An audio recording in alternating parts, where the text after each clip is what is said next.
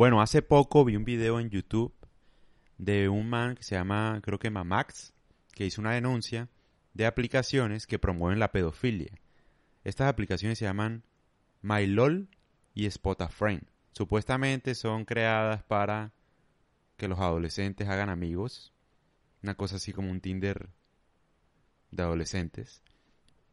Pero sus normas permiten que pedófilos usen esa plataforma y se acerquen a menores de edad y los promuevan a que hagan actos sexuales, intercambien celulares, se vean personalmente, etc.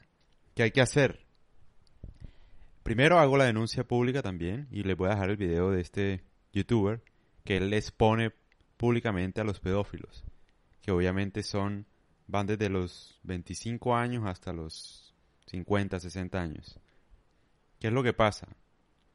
Yo había hecho un podcast anterior donde digamos que desaté mi ira y mi rabia y decidí no publicarlo porque no aportaba casi soluciones. Ahora se me ocurrieron varias ideas tiempo después em, que quisiera, no sé, que ojalá gente, pues yo no conozco mucha gente em, que pudiera colaborar en esto. Lo único que me parece a mí sensato que podría aportar algún tipo de solución o que tiene las herramientas para aportar una solución es John Freddy Vega, el CEO de Platzi. Siento que él o su equipo o él conoce a alguien en el que se puede trabajar en este aspecto para que no se presenten casos de grooming. Grooming es que un adulto se crea un perfil falso en una red social, se hace pasar por un niño y lo induce sexualmente y abusa de él. Lo manipula psicológicamente, incluso personalmente también. Eso se puede solucionar con tecnología y estoy convencido de que sí. Mi propuesta sería, se pueden crear bots, por ejemplo, que simulen ser niños de 12, 13 años. Que se vuelvan esos bots cazadores de pedófilos en todas las redes sociales, en TikTok, en Instagram, en todos lados. Sería fácil. Yo siento que yo podría hacerlo con inteligencia artificial, por ejemplo. Yo puedo, no sé, digamos, cazar varios pedófilos, hacerme pasar por una menor de edad hacer que me muestren su rostro, su dirección, todo, podría hacerlo. Y digamos que con inteligencia artificial se logren identificar los patrones de las conversaciones. Con machine, learning se podría hacer. No, pues no sé, o sea, yo tampoco es que sea ingeniero de sistemas ni nada, ni programador, pero siento eh, algún gusto por la tecnología y creo que esto podría ser una solución. Podría ser muchos bots en todas las redes sociales que identifiquen ciertos comportamientos, que es muy fácil hacerlo porque yo, yo me siento capaz psicológicamente y mentalmente de cazar pedófilos, haciéndome pasar por una menor de, de edad y esperando que ellos me hablen y obviamente esa gente, como se están dejando llevar por su pasión, no van a pensar. Entonces es muy fácil capturarlos y yo siento que soy capaz de que me muestren su rostro y todo y cogerlos en, en infraganti, pues. Se podría hacer. ¿Qué otra solución se podría hacer? Yo había pensado en otra solución que era un poco más relacionada con identificar si hay algún tipo de comentario sexual en estas plataformas que las usan menores de edad. Es decir, por ejemplo, si un menor de edad tiene, no sé, no sé cuántos años, recibe algún tipo de mensaje sexual, se bloquea automáticamente. O no le llegue. O, o emite un mensaje de alerta. En caso tal de que sea alguien que la persona no conoce. Porque lo que yo identifiqué del video de YouTube es que los pedófilos sexualizan muy rápidamente la conversación. Es decir, ahora que lo digo sin rabia, lo que ellos hacen es enseguida, inmediatamente, o sea, saludan a la menor de edad y enseguida le dicen, oye, bailame en la cámara, baila conmigo. Un montón de atrocidades, pues. Déjame verte sexualmente, haz tal cosa. Enseguida. O sea, no es que ellos se tomen el esfuerzo de manipular al menor de edad, sino que lo hacen directamente súper rápido. Y de una vez van pidiendo otro tipo de plataformas.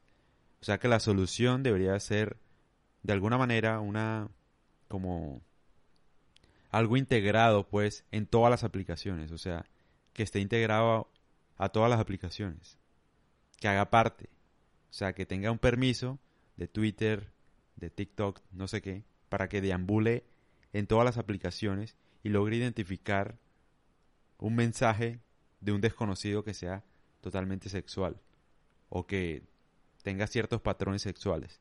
Yo siento que eso se podría hacer.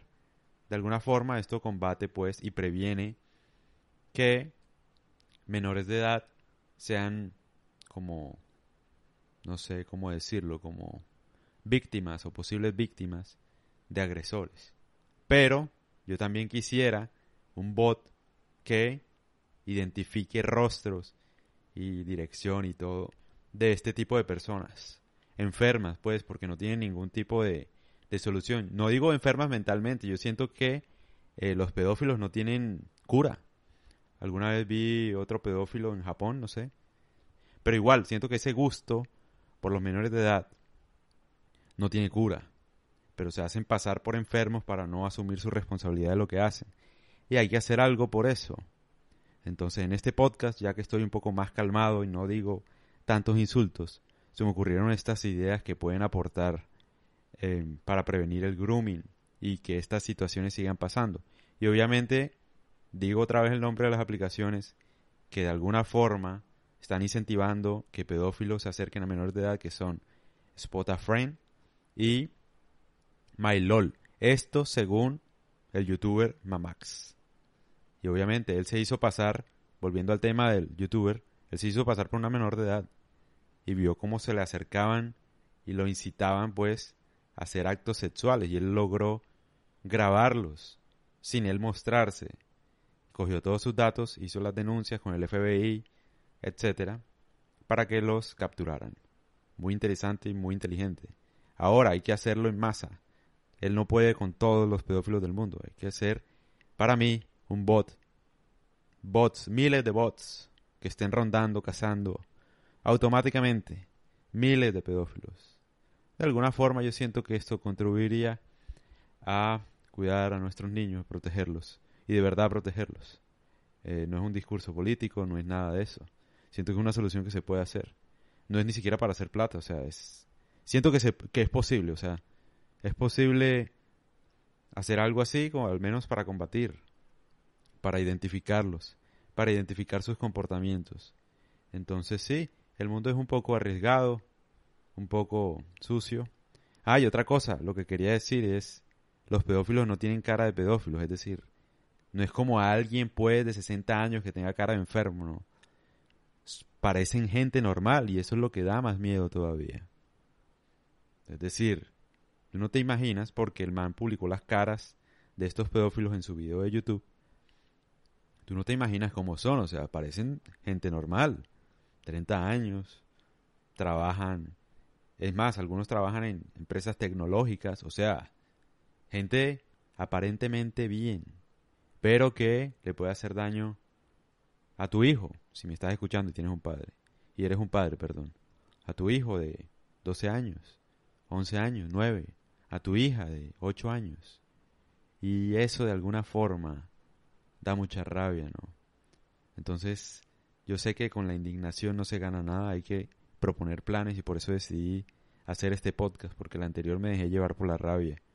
Y siento que hay mucha gente inteligente en el mundo, obviamente, pero yo siento que el CEO de Platzi podría ser el man, o el CEO de Rappi, eh, Simón, o, o gente, no sé. Obviamente estoy hablando en español, pero en el mundo, Naval Ravikant. Hay mucha gente que sabe demasiado, Torre Negra. Mucha gente podría colaborar en esta, en esta labor y siento que no es tan difícil. O bueno, sí es difícil, ¿no? Es, tal vez yo lo estoy viendo de una manera muy simplista, pero siento que podríamos aportar desde la misma tecnología y no esperar pues al que el gobierno actúe y atrape a estas personas.